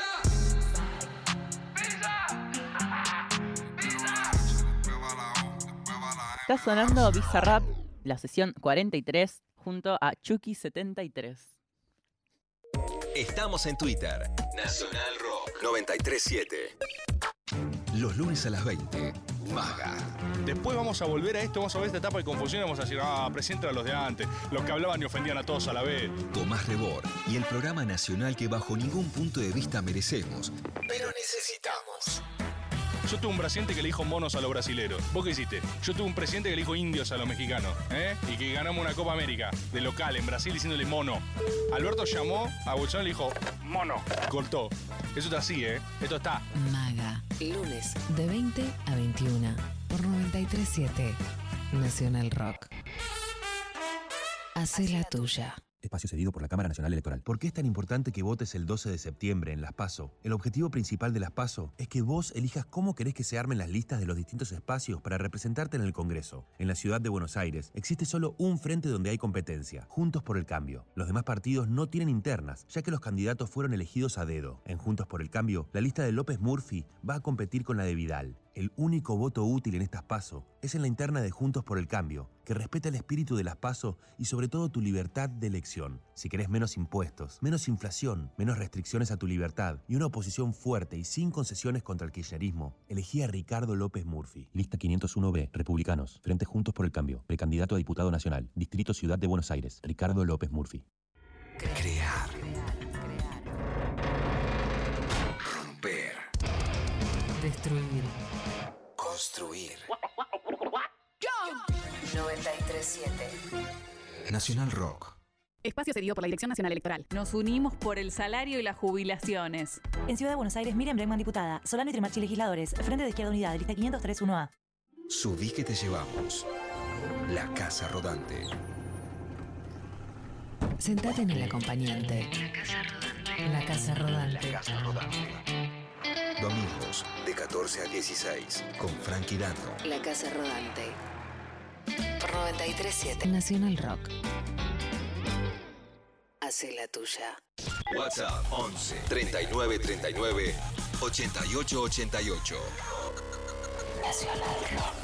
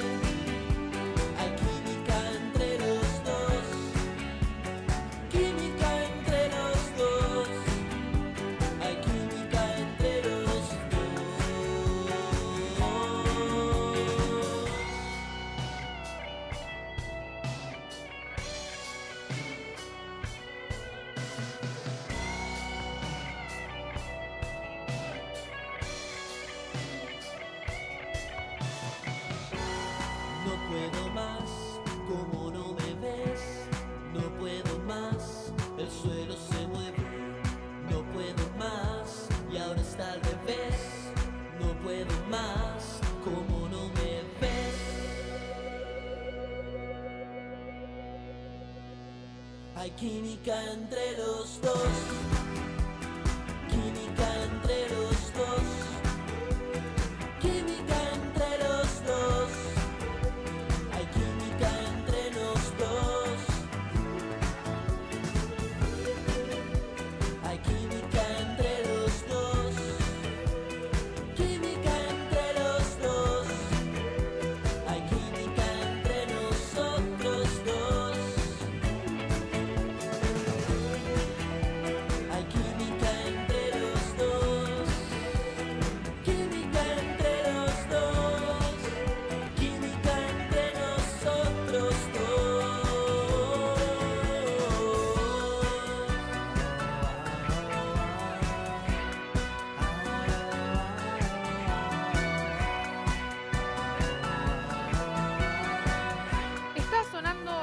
De Banda de Turistas. Estás en la 93.7. ¿En qué mundo nos dejaron?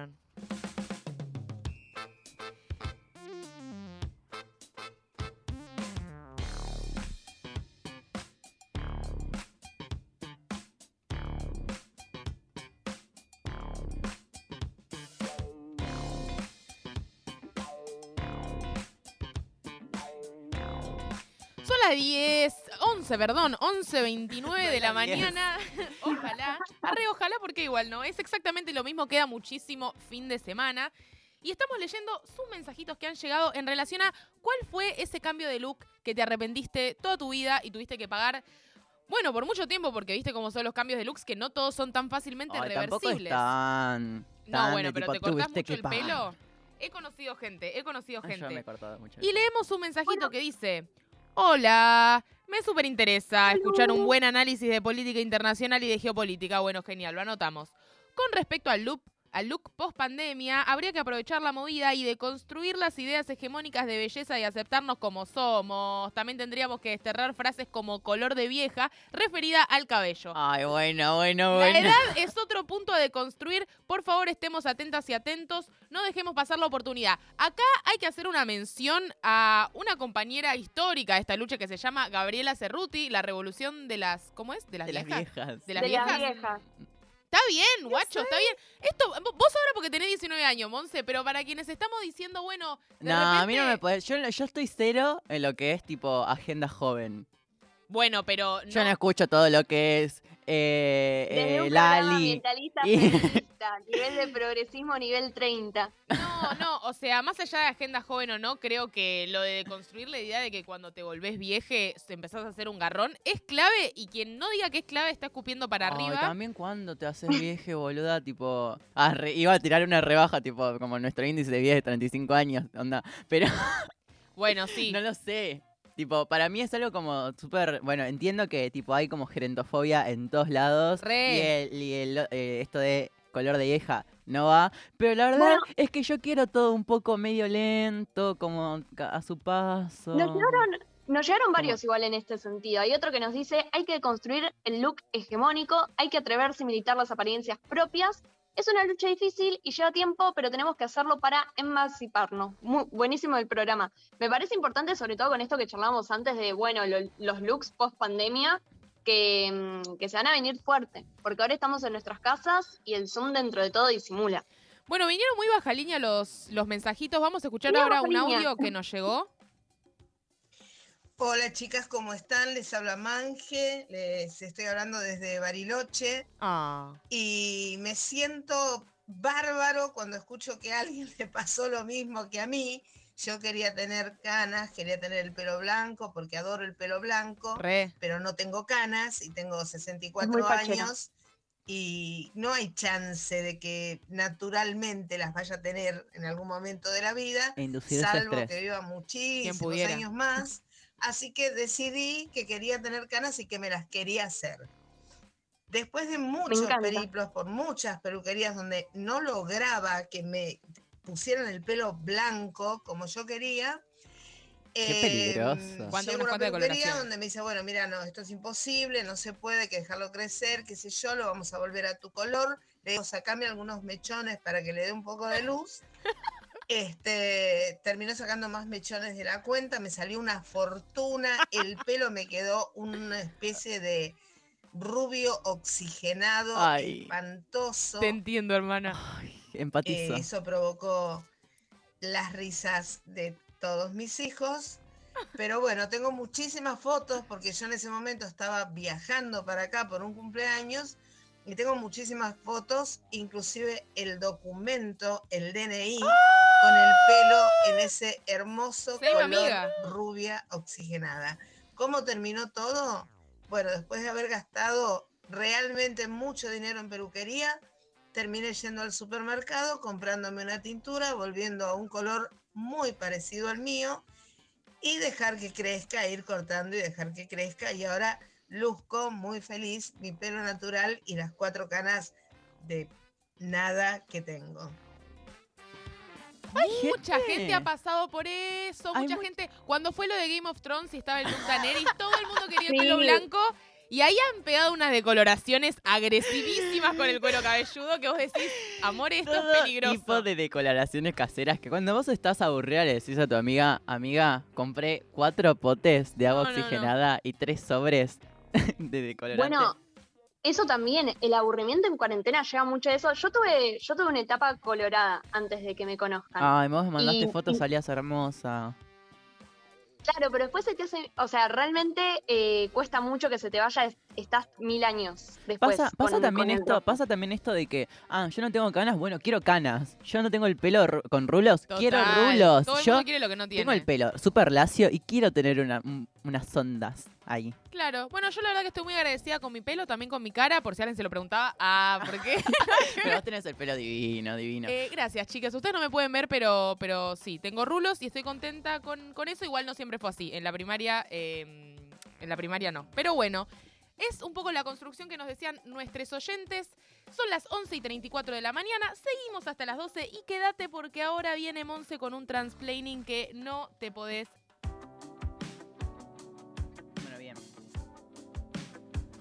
Y ahora ¿Me vamos a escuchar Ey de Barco.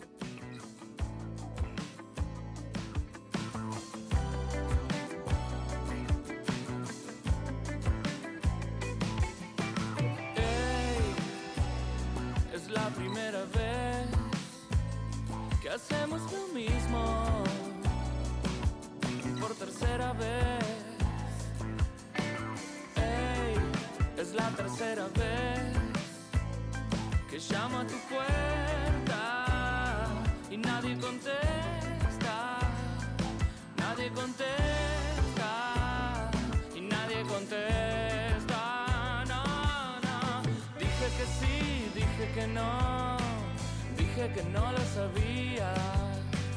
Dije que sí, dije que no, dije que el lobo venía.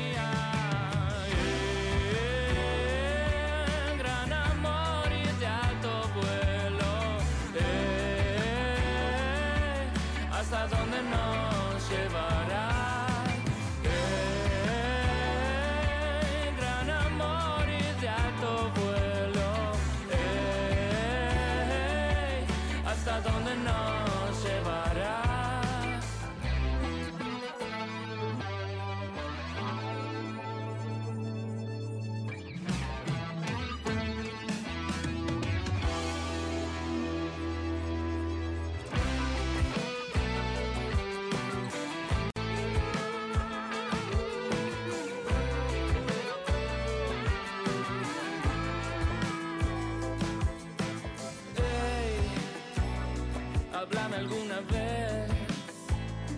Soy solo un fantasma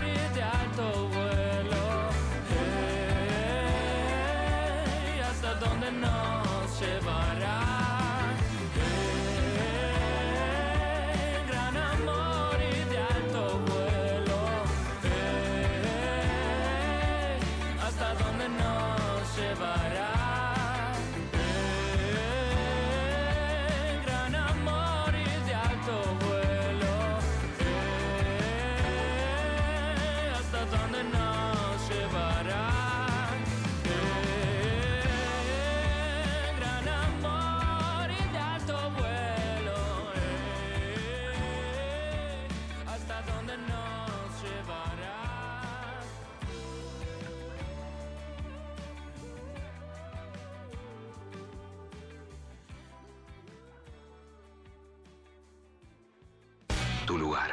Tu música. Una radio. Nacional Rock. Espacio cedido por la Dirección Nacional Electoral. Salimos a buscar las vacunas. Salimos de vacunarnos y de a poco las cosas nos van a empezar a salir. Los amigos van a salir. Van a salir. Vamos a salir al recreo. Las pymes van a salir. Vamos a salir a cosechar. Vamos a salir a la igualdad. Los fulbitos van a empezar a salir. Los trabajos van a salir. Vamos camino a encontrarnos con la vida que queremos. Leandro Santoro, Gisela Marciota, precandidatos a diputados nacionales por la Ciudad Autónoma de Buenos Aires. Frente de todos, lista 502, Celeste Blanca acá. La música tiene su lugar de privilegio. Figuración. Bienvenidos sean todos los géneros. Figuración. Y ahora tenemos otro estreno para este figuración y vamos a presentarles Interacción, el primer álbum solista de María Esquiaga, cantante y compositora de la banda Rosal. Figuración. Sábados de 12 a 14. Con Alfredo Rosso y Albina Cabrera. Vamos a estar escuchando tres artistas que forman parte del line-up de la nueva edición 2021 del Ruido Fest, el festival mega histórico que se realiza en Chicago, en Estados Unidos, de la cultura y de la música latinoamericana y cultura latinex. Figuración por 937. Nacional Rock. Hace la tuya. Espacio cedido por la Dirección Nacional Electoral. Que la enfermería sea reconocida como profesional y tenga banca en la legislatura. Incaba Cel Fierro Diputada, Carolina Cáceres Legisladora. Lista 503 10 RPMST en Frente de Izquierda Unidad. Pelear. Sufrir. Caer. Levantarse. 937. Nacional. Nacional Rock. Rock. ¿Cansade de varones que no saben nada y explican todo? Un poco de transplaining a una sociedad heterosexual que nada sabe de brillos, mariconadas y resistencia. Transplaining. Por Monse Tolava.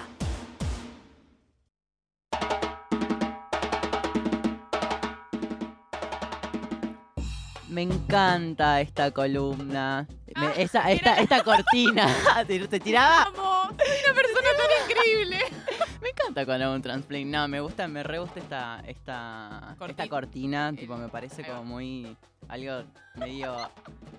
de percusión, medio vogue, no sé, me re gusta. Eh, hace unos días se viralizó. va, no sé hace cuántos días, hace dos. ¿Cuándo fue lo del. Todo pasa tan rápido, pero fue hace muy poco. de una profesora discutiendo con un alumno sobre política y eh, nada, como que la derecha eh, viralizó el video básicamente diciendo que están adoctrinando a nuestros niños y eh, también como que se exaltaba esta cuestión de no, la educación tiene que ser objetiva, sin ninguna parcialidad eh, con respecto a la política y nada, como que se, nada, se viralizó mucho, Sí, o sea, a ver, creo que. se que coleaban discursos antipolítica también. Hay como- muchas dimensiones de, de lo que pasó. Como que vos ves el, vos ves el video y claramente no está bueno lo que está pasando. O sea, es una profesora totalmente desbordada, dando una discusión de Claro, una manera, está como un quiere- poco exaltada, pero no meritaba que se le escrache por todos los medios No, o sea, posibles. yo creo que como que pasa eso, viste, ahora en las redes, que es como, bueno, vemos algo que sí, probablemente sea súper objetable desde un montón de puntos de vista, pero en vez de llevar una reflexión por ahí más profunda, en donde claramente no podemos, digamos, eh, estigmatizar tan fuertemente a esa profesora en particular como si no fuera un fenómeno súper extendido el hecho de profesores que están desbordados por situaciones o profesores que bajan línea en diferentes direcciones, es como, ah, no, esto es como toda una cosa de vincularlo al peronismo y a lo de los libros de Vita y es como, ah, listo, esto es lo que hace el kirchnerismo ahora que está en el gobierno con la educación. Y creo que eso, como que me parece que lejos de, de festejar el video como hicieron ciertas personas que ahí decís como, bueno, esto Claro, tampoco sí, era sí, por sí. ahí. Tampoco era como tipo bancar al 100% o... rarísimo eso. Claro, no, no, no. No está bueno lo que pasó, lleva a otras reflexiones. Sí, Merce. Y además está esta cosa que para mí, eh, esto de que hay dos dimensiones, por un lado están las formas que claramente eh, son muy objetables porque no está bueno lo que está pasando ahí, pero eso se superpuso a la crítica de que eh, se hable de política en las aulas. Y está Re. como esta cosa de, eh, de decir que la educación tiene que ser desideologizada y usar la, la ideología en sentido peyorativo, que es rarísimo, es rarísimo, porque ¿qué es no tener ideología o pensar, por ejemplo, que los chicos no tienen que tener eh, formación política entendiendo que se vota a los 16. Totalmente. Y aparte, bueno, o sea, se intentó poner en valor tipo este supuesto método de, enseñan- de ense- de enseñanza que carece de ideología y de politización y que tiene como objetivo transmitir como un contenido limpio, objetivo. eh, y también ahí se, y ahí se pone como también en valor la educación privada, ¿no? Como que la educación privada de repente eh, no solamente es mejor en términos de, de- de una mejor calidad educativa, sino que a tus hijos, mandándolo a un colegio privado, como que evitas que tengan una parcialidad política que supuestamente existe en la educación pública. Eh, ahí como que, nada, en, en redes básicamente como que tipo hubo todo un debate de, che, o sea, hay ciertas cosas que me han pasado durante mi vida educativa que son peores que esta situación de una profesora discutiendo política con un alumno que hasta incluso puede ser fructífero si se dan en las formas correctas en las que se tiene que dar un debate, ¿no? Eh, y ahí me echándolo con tema transplaining, tema diversidad, las escuelas son instituciones que poseen una estructura sumamente binaria en torno al adoctrinamiento en términos de prácticas sexuales y también eh, de identidades sexogenéricas sumamente categorizadas en lo binario, o sea, varón, mujer. ¿Y por qué lo digo? Porque no, única, o sea, no únicamente digo, pa- eh, se, se debate en el ter- en- cuando hablamos de educación sexual integral y los contenidos que enseñan, y podemos decir que en los colegios donde se enseña educación sexual integral, como que hay contenidos que por ahí están muy limitados en torno a las prácticas heterosexuales, o sea, como que únicamente se eh, enseñan, digo, no sé, a protegerse de enfermedades de transmisión sexual en prácticas heterosexuales y, y no, no, no se nos enseña a quienes no tenemos prácticas heterosexuales a cómo protegernos de di- diferentes eh, enfermedades o a incluso ejercer nuestra libertad sexual. Total. No solamente es en torno a los contenidos, sino también lo que sostiene esa institución. O sea, Claro. qué, qué- qué- qué criterios existen en, eh, espacialmente en el colegio, en esas instituciones, que refuerzan esas categorías binarias. O sea, por ejemplo, ya de entrada, igual esto como que lo tomemos como, digo, yo soy de Salta, como que es una cuestión de la educación muy, muy- como muy arcaica de allá, que acá, por ejemplo, debe estar un poco más minimizada. Allá, por ejemplo, no sé, vamos con uniformes en todos los colegios públicos, eh, Claro. se rezaba incluso cuando tipo es inconstitucional hacerlo. Eh, no sé, y acá como que está un poco más relajada la cosa, pero también es porque tipo hay organización estudiantil y de repente como que hay diferentes derechos que se ejercen de manera más más fuerte, se cumplen, porque hay un estudiantado que es consciente de que eso eh, es, en Salta como que, y, y volviendo con esto de la estructura que mantienen esas instituciones, o sea, de repente como que vos entrás eh, y de entrada que tipo tenés que usar uniforme, o sea, hay un uniforme para varones, un uniforme para mujeres, el de las mujeres es con pollera, el de varones es con pantalón, o, por ejemplo, incluso esto que sigue vigente en la mayoría de colegios, que son los, ba- los baños totalmente binarios. Claro. O sea, ¿y qué implica también eso? O sea, la, o sea no es una, únicamente esa separación, sino lo que implica que una persona que no se siente identificada con el género que le asignaron al nacer por la lectura de su sexo, sea, o sea, totalmente eh, como expuesta a al tener que, la necesidad de tener que eh, ir, al, ir al baño a hacer sus necesidades, exponerse a ese ámbito en donde también rigen diferentes eh, violencias. Digo, no es lo mismo para un varón cis ir a un baño de varones que para una marica que es leída como un varón. Claro. Digo, y ahí es donde se eh, instalan todas estas violencias que pueden ser verbales, pueden ser físicas y que incluso pueden para diferentes identidades trans jugar como en, en contra a la hora de ejercer su derecho a la identidad. O sea, por ejemplo, no sé, leyendo algo súper personal, yo no pude transicionar en el colegio básicamente porque había toda una estructura que no me lo permitía, eh, que, que- yo sabía que iba a haber una reacción física, verbal, del otro lado, y que, eh, nada, por eso decía mantenerme en, sin, sin transicionar, pero igual siendo una disidencia dentro de los términos en lo que puede ser un varón, una disidencia sexual. Pero yendo a algo, eso, yo, quiero instalar esta cuestión de que, tipo, al entrar ya a una institución, ya rigen diferentes lógicas en- espaciales que hacen que vos te tengan que amoldar a esa estructura binaria y también cuestiones como sumamente estéticas, digo, por ejemplo, tipo formar la fila al- en el acto de que hay una fila de varones, una fila de mujeres, o sea, realmente estamos todo el tiempo categorizándonos. Es clave lo que decís, me parece, porque es esta dimensión de, che, ojo que el adoctrinamiento en todo caso no es solamente una persona gritándote que tenés que pensar, porque justamente de, de último eso es algo mucho más fácil de detectar, de decir, bueno, claramente no estoy de acuerdo, esta persona me quiere bajar una línea. Ahora, todo ese adoctrinamiento como más silencioso, que incluso recibimos sin saber que se nos está como moldeando de alguna manera a pensar algo que no necesariamente nos beneficia, creo que es clarísimo con todo lo que estás diciendo. Y, y- y también, bueno, es como esos debates que, que son urgentes en el marco de estas cosas que se viralizan y que claramente no es donde se pone el foco, ¿no? Em, pero es verdad que hay una banda de cosas que uno ni piensa y son re adoctrinantes en los ámbitos educativos. Y algo que me parece re interesante es este tema de que siempre se lee como ideología, justamente, bueno, eso que es lo que resalta, pero de por sí, o sea, el status quo también tiene un- una carga ideológica tremenda. Y cuando se habla de una cuestión ideologiza, eh, desideologizada, en realidad de lo, de lo que se está hablando es, bueno, obviamente una postura conservadora que busca mantener eso que ya está. Y es verdad esto de que la- justamente una de las características del adoctrinamiento es esto de que pasa de ser percibido. Es como algo inconsciente. Totalmente. Pasa desapercibido y también en la medida que pasa desapercibido, vemos que justamente nosotros fuimos fu- eh, totalmente educados eh, en esas estructuras en términos de la, heterosexualidad obligatoria y creo que ahí también de alguna forma estamos legitimando. Si no nombramos que eso está sucediendo y queremos y mencionamos que tiene que suceder un cambio, estamos legitimando toda esa violencia que eh, se reproduce en esos espacios. Pero también quiero, eh, como de alguna forma, dejar en claro que todo esto, o sea, todo lo que ocurre, eh, digo, el reflejo de las instituciones es en mayor o menor medida el reflejo de las sociedades.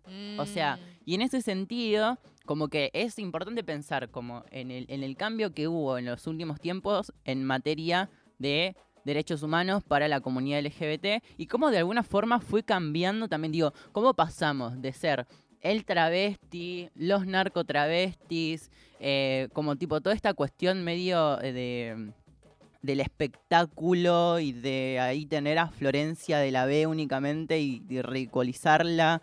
O, ¿Cómo pasamos de eso a ahora nombrarnos sujetas de derecho y que justamente todo eso ya, no, no, solo que, no solamente que no es políticamente correcto, sino en los casos donde sucede, como y que pasan desapercibido, como que eso todavía, digo, sigue sucediendo y no nos percatamos de que incluso lo más mínimo que se diga afecta en la construcción de las nociones que tenemos como sociedad acerca de distintos colectivos. Entonces, yo eh, la otra vez, digo, el- creo que fue ayer o antes de ayer, que salió en TN una nota, eh, digo, en una sección sobre tipo carpinchos, eh, que estaban hablando sobre carpinchos, y ahora vamos a escuchar el audio, básicamente, para que después pueda comentarlo. Adoptar un carpincho. Mira. Pero no son, igual, ojo que no son animales adoptivos, pero bueno, no importa, ya. No, no son domesticados. No son domesticados. No son domésticos. No son domesticados. No hay que. No, no son a su hábitat. El carpincho a su hábitat. Exacto. Zulma Lobato también. O sea, estamos eh, frente a un medio de comunicación que llega a un montón de personas. eh, en un- bueno, porque ahí Suma Loba- Lobato había dicho por redes que quería adoptar un carpincho. Vieron que todo el mundo estaba jodiendo con el tema de carpinchos en redes y todos estaban con, ah, qué lindo los carpinchos, quiero un carpincho. Bueno, Suma Lobato dijo en redes, quiero adoptar un carpincho como en términos, o sea, como, no sé, divertido, montón de gente, con un montón de gente. Y se le levantó diciendo, o sea, burlándose, pero en términos de tipo que ella vuelva a su hábitat, como tipo los carpinchos tienen que volver a su hábitat Que natural. básicamente que era un y animal. la Zulma Lobato también, y esto tipo no solamente es súper fuerte en términos, digo, simbólicos, sino hablemos de justamente la materialidad en los términos en los que se plantea eh, ese hábitat. Digo, el hábitat que eh, al, que somos eh, de alguna forma subsumidas eh, las travestis es ese eh, es- espacio al que somos justamente desplazadas, que es la prostitución, es la calle. Y todo ese relato de miseria que se va construyendo, justamente, digo, for- formula como ese hábitat, o sea, o ese lado del que estamos, al que la sociedad heterosexual, como dice, que pertenecemos y que después no tenemos posibilidad de salir de ahí. Digo, y me parece que las nuevas generaciones de alguna forma, digo, yo ya lo he mencionado, como en la medida que fuimos avanzando en materia de derechos, hay nuevas generaciones que no está, que no se nos eh, impone como única posibilidad de subsistencia la prostitución como han sido generaciones anteriores. Entonces, de alguna forma se va construyendo otra forma de ser travesti, del habitar el travestismo. De repente no únicamente son esas identidades feminizadas que son puestas en el escenario de la burla, sino que estamos no únicamente construyendo toda una, una teoría, formas de entendernos bajo esa miseria impuesta, sino que también estamos construyendo otras formas de encontrarnos en el travestismo que no únicamente es en esa miseria. Entonces, eh, nada, yo quería eh, como mostrar este audio porque claramente no es un audio de hace 10 años, de hace 15 años, cuando veíamos, tipo yo, por ejemplo, siendo eh, una nena de 5 años, 7 años, viendo cómo se burlaban constantemente, no sé, Florencia Lavec, o eh, también cómo recordaban em, a diferentes referentas, eh, o cómo incluso también, digo, eh, hay recortes de, de Loana Berkins plantándose a dinosaurios en la tele, dando discusiones políticas, y muchas veces sucede esto de que eh, se, se nos eh, invalida totalmente, ¿no? Como que de repente las ideas que tenemos, esto que dice, eh, mucho Ofelia Fernández, de repente no se discuten eh, nuestras ideas y las posiciones que tengamos, no se discute política, sino se, se, nos invalida por justamente lo que representamos.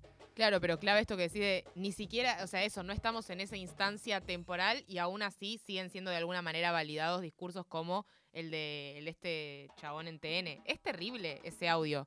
No, no sé si se puede como denunciar a algo, al INADI, algo, obviamente Hemos impunidad total. muchísimas cosas al INADI. Claro, el INADI, bueno, eh, nada, bien, gracias. Igual le mandamos un beso Al INADI.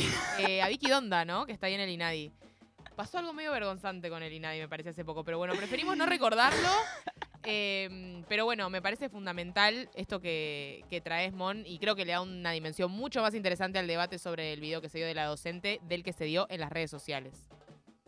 Sí, bueno, nada, eso, para que tengamos en cuenta eh, qué formas de adoctrinamiento hay en las sociedades, qué eh, mecanismos se usan para la legitimación de toda esta violencia, cómo se va naturalizando, que está presente en todos los ámbitos de nuestra vida. eh, y nada, este audio es claramente la representación de todo eso, de, de, eso- de ese rastro de violencia en los medios hegemónicos que aún queda y que todavía sigue pasando desapercibido.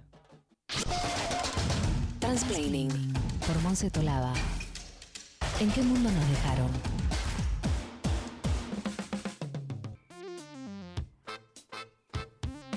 Once 11.55 de este bello sábado. Va llegando hacia el final este nuevo programa de ¿Qué mundo nos dejaron? De Jóvenes por el Clima por la Nacional Rock 93.7. Fue un gran programa, me gustó mucho la entrevista de Belén. La van a poder eh, escuchar de nuevo en Spotify, pueden seguirnos como qué mundo nos dejaron. Y nada, bueno, gran programa, la verdad, me, me encanta. Es como cuando Monse dijo, me encanta, llega mi columna. Va a quedar para la historia yo, eso. yo quiero aclarar, quiero aclarar que acá cada una se alegra cuando llega su columna, no soy la única. El ego Pero la verdad, todo. la verdad que es una muy buena, es una muy buena intro, una muy buena cortina, me encanta. Quiero, ¿saben qué quiero hacer? Quiero hacer, eh, quiero hacerle eh, tributo a esa cortina, invitar a alguien que haga Vogue. Así que si hay alguien que hace Vogue, la verdad que me interesa muchísimo. Tipo, está creciendo mucho la cultura ballroom. La otra vez sí hubo como un- una competencia en Rosario que reunía un montón de casas de Vogue de toda la Argentina. Que no, no, no, es muy importante porque justamente esos espacios están sumamente politizados. No sé si ustedes, ustedes o la, la audiencia vio post, pero recomiendo mucho en relación a cómo se van como gestando estas cuestiones de resistencia en términos de comunidad y de, y de subsistencia básicamente y cómo se va mezclando con diferentes reclamos políticos que en la actualidad tienen que ver con, por ejemplo, el ambientalismo. Totalmente, bueno, no lo van a poder ver por la radio porque sería como imposible básicamente, pero pueden ir a verlo a, no sé dónde está, en Netflix. Pose. Netflix. Bueno, recontra hegemónico todo lo que proponemos desde acá. Eh, y bueno, chiques, no sé si Merce está del otro lado, si quiere hacer un saludo. Hoy Merce pobre la pasó mal, está como dentro de una caja a muchos kilómetros de distancia, pero igual está presente. Pero tuve, tuve un rol medio de oyente y puedo decir que, que el programa es realmente increíble desde un lugar que no es autobombo. Así que está bueno también. Vergüenza debería darnos, tirarnos tantas flores entre nosotras, pero igual Es lo que, hacemos. ¿Sabes por qué? Porque no nos No, llegan bueno. mensajitos diciendo qué lindo programa, chicas. Entonces nos tenemos que tirar flores. Eh, pueden mandar sus mensajitos ya para el próximo programa, al 11 79 39 88 88. Recomiendo que lo agenden. Y que nos sigan en las redes, en Instagram, qué mundo nos dejaron, como dijo Monse en Spotify.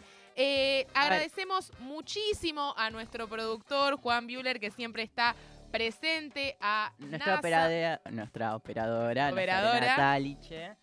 A Dani Dottore por la elección de canciones, a Angie Ciorciari, el, el equipo de redes para que todos ustedes se enteren de lo que pasa en Twitter. A Joaco Barbieri, que sube los recortes a A Spotify. Juaco a Barbieri, que es nuestro productor también de redes y que es un genio y lo queremos muchísimo. Y nos vemos todos el sábado que viene a las 10 de la mañana por la 93.7. Eh, quédate que ya viene figuración.